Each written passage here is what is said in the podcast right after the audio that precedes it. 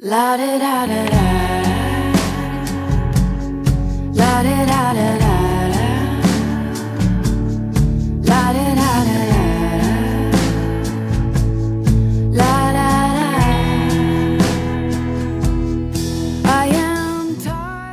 照片秀，第二节，现代最非凡的发现。十九世纪五十年代伦敦的三次摄影展。作者是格里·巴杰。摄影差不多同时在两个国家发明出来，即英国和法国。对于这一媒介的进一步发展和两大强权之间的文化关系而言，这一简单的事实却有着更多意义，既有象征意义，也有实际意义。在威廉·亨利·福克斯·塔尔伯特的光绘卡罗法引入，以及路易·雅克·芒代·达盖尔的达盖尔银版法公布的时代，英国和法国是世界上两个最强大的国家，他们都处在技术发明的前沿，拥有庞大的帝国，延伸到全球最远的地区。这些地区因为物质和文化财富而受到残酷的剥削。就在摄影发明前的二十年，英国和法国投入了一场具有全球影响的全面战争。1815年，拿破仑在滑铁卢败在了英国及其欧洲盟友手中，终结了法国控制欧洲的企图，使英国成为世界上最富有、最强大的国家，迎来了不列颠之下的和平。这段相对稳定的时期持续了大概半个世纪。因此，到了1840年，当摄影首次出现时，两大帝国和睦相处，但是一种竞争的气氛非常浓厚，竞争一直持续到第一次世界大战，甚至今天还依然残留着某些痕迹。在国民生计的每一个领域，从经济、外交和军工企业，到工程、科学发明、传播、铁路乃至文化生活，英国和法国都努力超过对方。如果法国建成了一个宏大的新工程结构，英国就必须建一个更大的；如果英国开发了全国的铁路系统，法国就必须开发出更广阔的网络。在19世纪50年代初，出现并合二为一的两种现象中，这一固有的竞争态势显而易见。盛大的普世文化和贸易博览会，在19世纪后半期越来越受大众欢迎，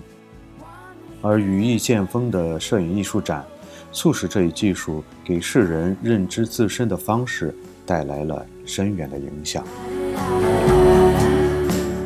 1851年的博览会全称为万国工业博览会，这是第一届世界博览会。它引发了一系列贸易博览会，歌颂19世纪取得的技术成就，而且成为这个现代化时代的一大特色。1851年的博览会位于伦敦海德公园，是对1844年规模较小的法兰西工业博览会做出的回应。当时的法国博览会是在巴黎谢谢尔利舍大街一座临时建筑中举办的。这个引发欧洲人大量模仿的活动，在1849年又举办了一届，但是没有一届像伦敦博览会那么隆重。这就激励了其他工业国家纷纷效仿，特别是法国。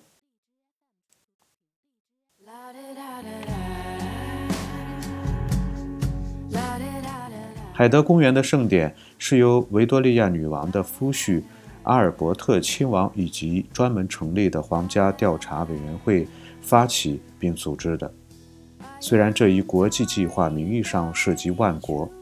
但从根本上讲，其目的是证明英国及其大帝国就实力、耐久性、实用性以及质量而言，在几乎所有领域都处于领先，不论是钢铁、机械还是纺织。当英国工业正接近巅峰时，万国博览会也力求证明技术是未来的关键，也是解决世界上各种问题的最佳途径。在一八五一年五月一日博览会开幕后，公众们成群结队地到海德公园来看展览。而最大的吸引力在于展览建筑本身。这座巨大的建筑几乎让里面展示的奇观黯然失色，确实证明了英国的技术成就。所谓水晶宫，最终成为这项计划的永久象征，就像其他工程技术奇迹一样。例如，古斯塔夫·埃菲尔1889年的巴黎铁塔，定义了后来全世界的展览。约瑟夫·帕克斯顿设计的水晶宫，由于其照明和模块化的结构，预示着建筑的现代主义时期来到来。帕克斯顿利用自己在德比郡查斯沃斯为德文郡公爵六世担任园林设计师和建筑师的经验，而他在那里最著名的建筑成就便是大音乐学院。水晶宫旁是一座暖房，规模之大前所未见。它在技术上有所创新，采用了在7.3米组件预制铸铁框架上铺设平板玻璃的技术。这座建筑共使用了30万块130乘25.4厘米的玻璃，这是当时能制造的尺寸最大的玻璃。整座建筑长为五百六十三米，宽为一百三十九米，中央甬道高度达到四十一米。建筑如此巨大，矗立在公园里生长多年的榆树都可以直接运到建筑内部来。它总计提供了九万两千平方米的展览空间。因为采用了预制件的技术，这座建筑物以惊人的速度树立起来。五千名工人仅在五个月内就确保了它可以投入使用。水晶宫一旦建成，就不仅是一座独一无二的玻璃大教堂，而且提供了无与伦比的展览空间，因为它基本上是支撑在细长铁柱上的自承重壳体，所以完全没有内部的承重墙。这座建筑极为新奇，实际上它本身就成了主要的展览。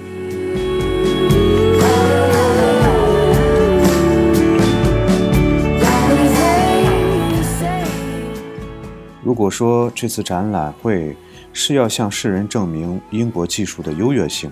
那么把摄影纳入进来的决定也就很自然了。前文提到的1844年法国工业博览会展出了大约一千幅达盖尔银版艺术的珍品，但是在1850年，英国摄影的发展并没有完全按计划进行。从根本上讲，这是因为英国摄影并没有宏观计划，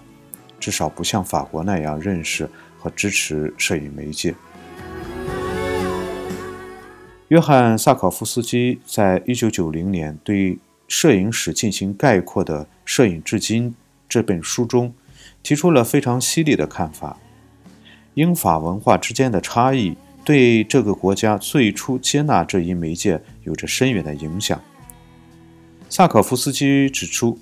法国人比英国人更具有一种集体性的民族身份意识，也就是说，法国人期待政府积极推广他们的遗产或文化成就，而英国人则指望着地方乡绅和君主。经过一系列暴力革命后，法国人更倾向于包容，至少是在象征的层面上。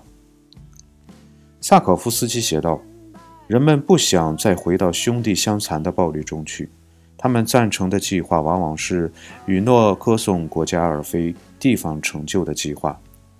希望这些计划可以培养一种共同的身份。即便还不是现实，但法国大革命的概念，即成为国家座右铭的自由、平等、博爱的观念。是培养政府及其公民态度的有力因素。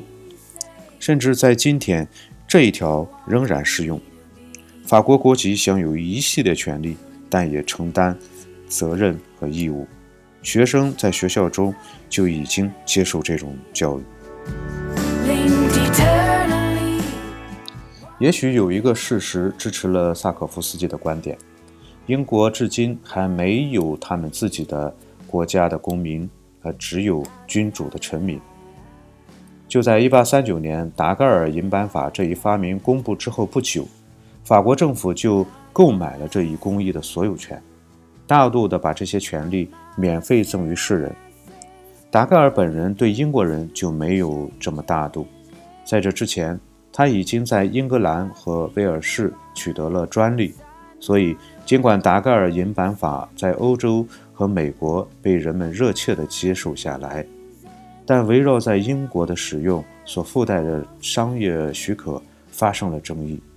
却意味着达盖尔银版法在英国不会像在其他地方那样迅速地发展。英国或者说英格兰，在19世纪40年代的摄影发展。受到几个因素的制约。首先，要想成为达盖尔法银版摄影师，就必须获得许可。这就意味着，比起法国和美国来，英国只有少数几位优秀的达盖尔银版摄影师，而法国和美国都踊跃采用了这一工艺。其次，塔尔伯特觉得自己在开发卡罗法上投入了太多本钱。于是申请了许多专利，要求使用卡罗法的人购买使用许可。为了保护这项专利，他变得很喜欢打官司。这项专利并没有让他受到很多人爱戴。结果，博览会之前这十年期间，英国摄影几乎可以说是塔尔伯特和他的朋友小圈子在与其他所有人对抗。由于塔尔伯特的防范，他几乎被英国政府视而不见了。达盖尔却得到了法国政府的支持和公众的认可。然而，塔尔伯特还是设法为1840年的摄影做出了无疑是最为重要的贡献，那就是大量制作照片用于出版物。作为一个视觉知识的来源，自此可以和石版画以及雕版版画。一较高下。在塔尔伯特的财力支持下，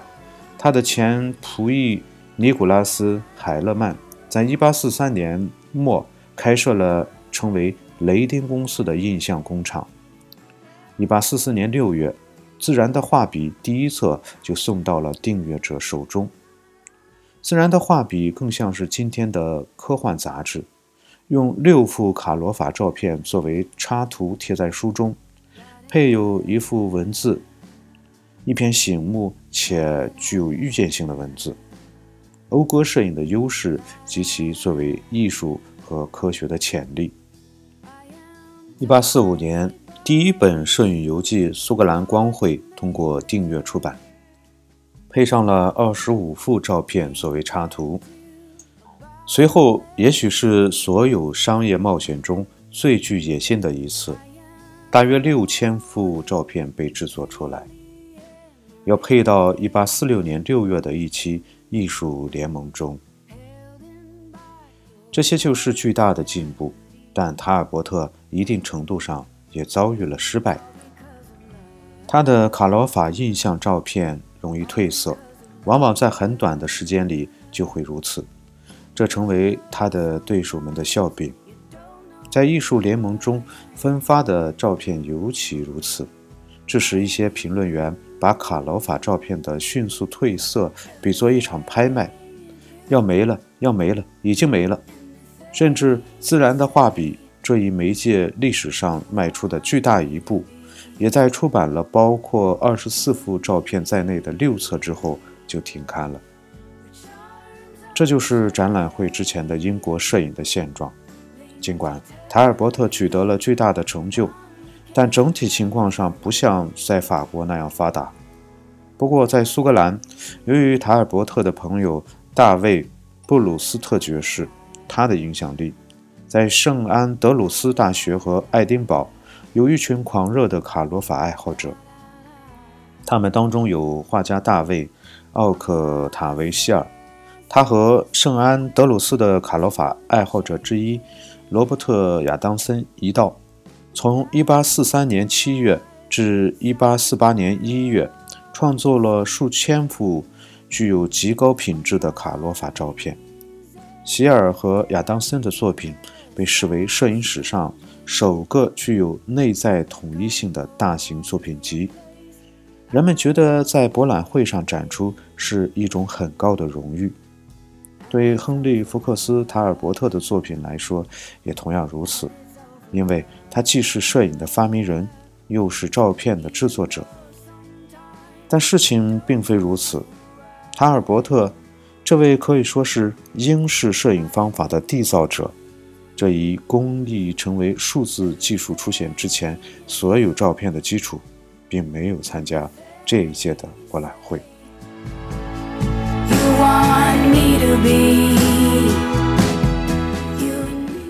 一八五一年的博览会被形容成首次国际摄影大展，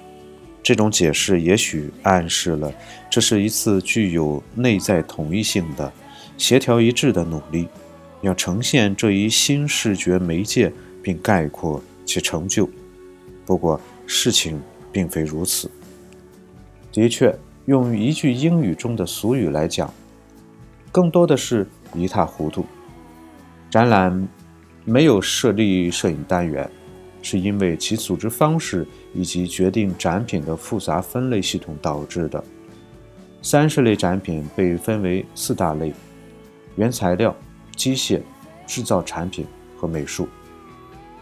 英国的展品必须遵循这一分类，但来自英帝国其其他成员和其他国家的展品则按国别展出。所以，很多本来可以放在一起展出的展品，例如摄影作品，就被分散在整个展览中了。就美术而言。展览的工业化色彩对于决定哪些展品可以进入展览来说，具有极为重要的意义。雕塑是允许的，但绘画就不能展出。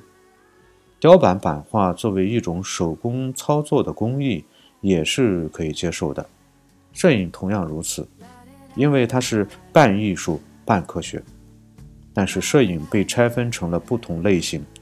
展现了工艺的摄影影像。例如达盖尔银版照片或卡罗法印象照片，归在了第三十类美术项下；而照相机连同实际应用的样品，则归类在第十类，即取决于应用的哲学仪器和工艺。英国摄影接下来遇到的问题是博览会已经确定的选择方法。展品挑选由地方委员会负责执行，委员会由地方要员和商人组成，这就使得没有明确的商业联系的展品难以入选。入选名单出乎人的意料，比如业余业余摄影。相对而言，默默无闻且经验不足的摄影师得到认可，而重要的人物却不被认可。塔尔伯特这位英国摄影的领军人物，甚至相信自己没有入选资格，声明此次博览会是给制造厂商或店铺掌柜们举办的一次展会，而不是像他那样的绅士。所以，最优秀的英国摄影人入选较少，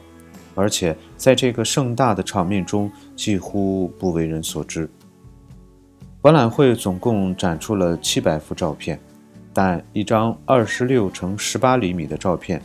实在无法与一台蒸汽机、提花织机或者收割机一较高下。更不用说，展览的话题焦点之一，是传说中的光之山巨钻。就像摄影史家罗杰·泰勒多少有些冷淡地指出。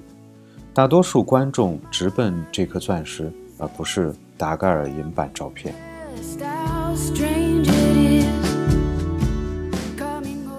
在英国的二十二位摄影参展人中，只有希尔、亚当森和休·欧文在考劳法应用中至今还广为人知，而达盖尔银版法的使用者约翰·亚比斯、埃尔文·梅奥尔、理查德·伯德和安东尼·克劳戴，则只为摄影史学家所熟悉。不过，法国人阵容强大，也利用了共同展出的优势。希波利特·巴耶尔、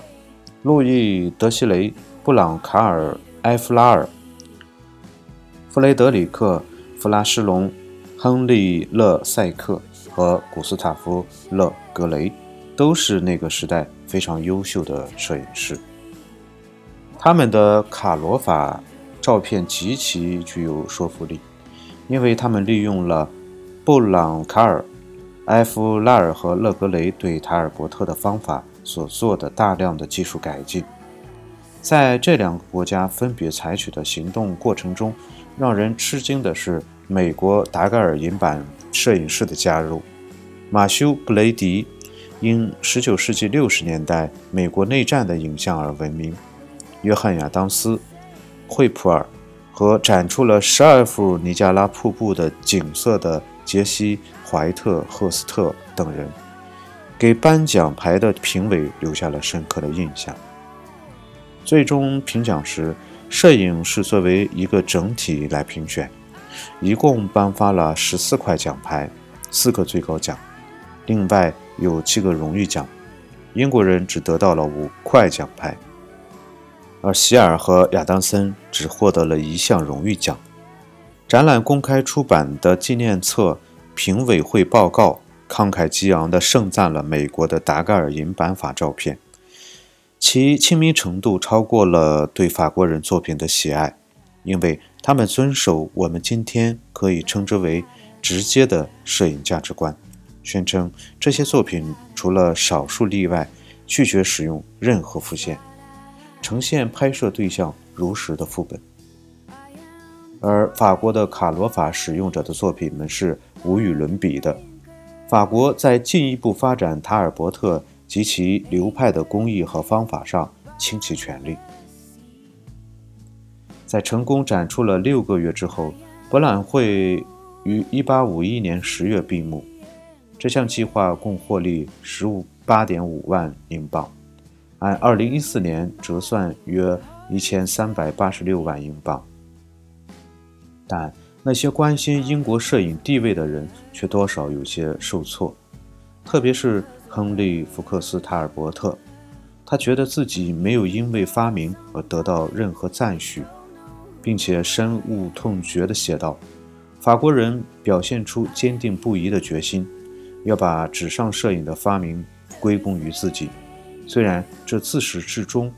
都纯粹是源于英国。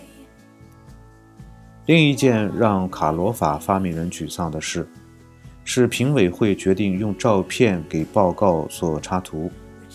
塔尔伯特的门生尼古拉斯·海勒曼错过了制作照片的工作，制作工作交给了卡罗法业余使用者休·欧文和法国人克劳德·玛丽·法瑞尔。他们都使用玻璃板蛋白印象工艺。从塔尔伯特的观点来看，更糟的是，纪念册中使用的大部分照片是在罗伯特·杰斐逊·宾厄姆的监督下在凡尔赛印放的。虽然有塔尔伯特自己的自然画笔，但评委会的报告实际上是截至当时最雄心勃勃的应用，所以。这是出在摄影发明人脸上又一记耳光。制作人必须用总共一百五十五张底片，为纪念册制作出二十多万张照片。至于说在博览会这一背景下的摄影艺术，可以用评委会报告来做一个定论。这本书谈到现代最非凡的发现——摄影艺术，而且声称。以前未曾有过如此丰富的照片收集汇集到一起，包括了英国、法国、奥地利和美国的产品。博览会给英国摄影留下了持久的教训。它不像参与其中的人天真的想象的那那么出色。起码博览会没有收入英国最优秀的摄影，虽然有希尔和亚当森，也没有展现摄影艺术最大的优势。不过这尚且是维多利亚时代，英国人那时觉得自己能做成任何事，所以人们很快就吸取了这一教训，采取各种措施，把事物自然秩序中的这种异常矫正过来。事实上，博览会同一年，英国在摄影技术上又迈出了一大步，